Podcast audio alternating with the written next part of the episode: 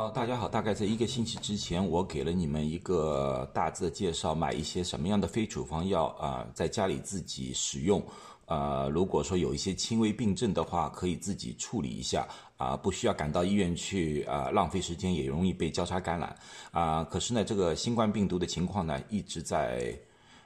变化啊，信息呢也一直在变化，所以说呢，我发现过去那个东西呢和现在一些新的消息有点冲突，所以呢，我把那个视频撤下来了。现在我重新做一个，可这个视频呢，同样啊，由于那个不同的信息来了之后，也可能还会有变化。如果再有变化，我也可能把这个撤撤掉，重新再做过。所以，我希望大家呢持续的关注于我的呃视频，那么这样子呢，你们可以有最新的最呃。最合理的一些建议吧，啊，我对过去的那些建建议呢做了一些修改啊，做了一些修改，也不能说完全错误，可是有些东西呢大家需要注意一下，注意一下啊。可是呢，这个呢，我这里这个视频呢，应该大家很清楚，这只是一个给你一些信息，因为每个人的身体情况不同，每个人的潜在的疾病不同，所以说呢，这个不能作为给你们的一个呃诊断，或者说也。告诉你们一定要怎么样用药，因为每个人的情况完全不一样，完全不一样。如果说你们有任何疑问什么样的话，你可以问自己的家庭医生，或者问当地的药剂师，看看他们和我的说法是不是一样啊。如果你们真的觉得像喘不过气啦、人要昏厥了，就不要用我这些。非处方药了，我最好你们直接找医生啊，直接打电话去急诊室或者怎么样的啊。所以说这是这个是中文的，这只是一个健康的一个咨询信息来的。我并不是你们的医生，也并不是你们的药剂师，我绝对无法保证我说的完全适合于你。所以说你自己要审慎的看啊。可是我这些药全部都是非处方药啊，不需要医生处方，你在各大药房里面，美国、加拿大各大药房里面都应该可以找得到。不会有任何问题。好，第一个最主要大家比较呃担心的是一个咳嗽的问题啊，咳嗽这个是呃买咳嗽药。上次我已经说了，我最主要建议的个咳嗽药叫个 guanfacine 啊，所以说上次有一个视频里面已经说了，你们一定要看成分，不要看那个商标啊，看那个商标代表不了什么，代表不了什么，最主要的是成分。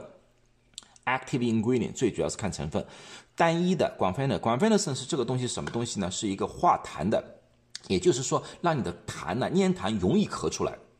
啊，这个是可以使用的，这个是最好是使用这种东西啊。可是呢，呃，这个药呢，因为它只是使那个痰比较容易咳出来，所以说对止咳的效果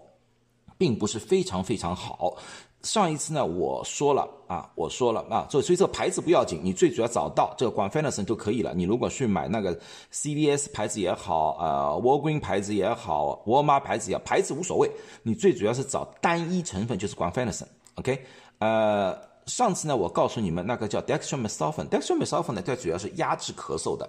啊，单一用 dextromethorphan 我不建议。可是如果你们有这两个混合在一起的，举一个例说，这个药是 dextromethorphan 加上 guanfacine 的，也就叫 robitussin DM 或者叫 mucinex DM 啊，你要干有两个成分，不要三个成分、四个成分太多了，就两个成分，这也是可以的。这个就是在让你呃和在祛痰的同时，也压制一点咳嗽啊，压制它不是完全压制，在同时也是帮你。啊，容易咳出来，这个也是可以的，这就是和我上次的更正。如果这个两药混在一起的 r o p e t a s i n DM 或者 Mucinex DM 两种是可以使用的啊，这是我的这次和对上次的一种更正啊。可是我还是坚持上次说的，如果单单是有这个止咳的 Dextromethorphan 的药，先不要使用单独的。因为它可能就把那个痰呢实实在在的压在了肺里面，这是不好的，这个我不不建议。所以说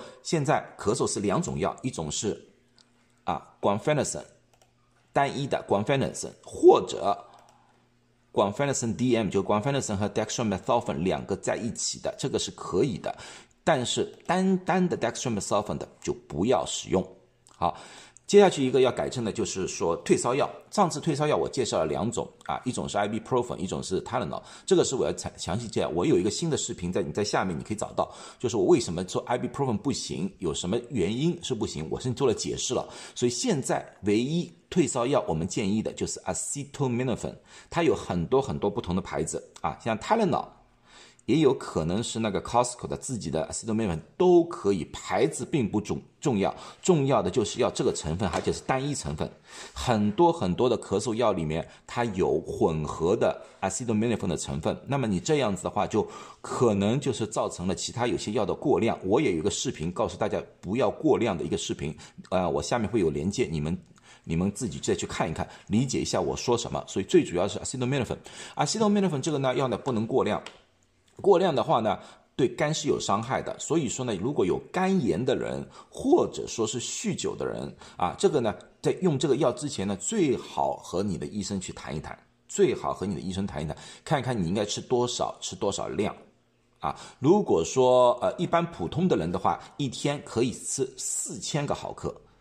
啊，就是四克，four thousand milligram，或者是 four four 呃 four thousand milligrams，这是他们。呃，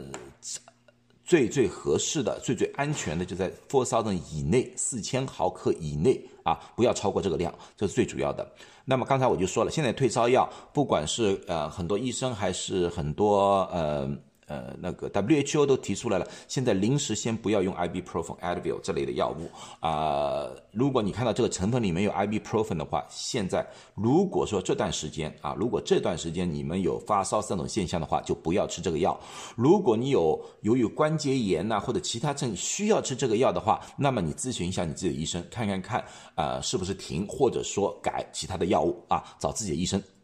因为这个药。有很广泛的使用，举个例子说，呃，关节炎呐、筋疼啊、啊，诸如此类都可以用这个药啊，都可以用这个药。所以说，你可能已经在吃这个药了啊，那么你这个情况下，咨询一下你的医生，看看看是不是停下来。接下去呢，这这个新冠的一个问题呢，就是会腹泻。腹泻的药呢，我建议用 Pepto Bismol。Pepto Bismol 这个东西呢，它是一层像涂了一层膜一样，在那肠壁上涂了一层膜，涂了一层膜之后呢。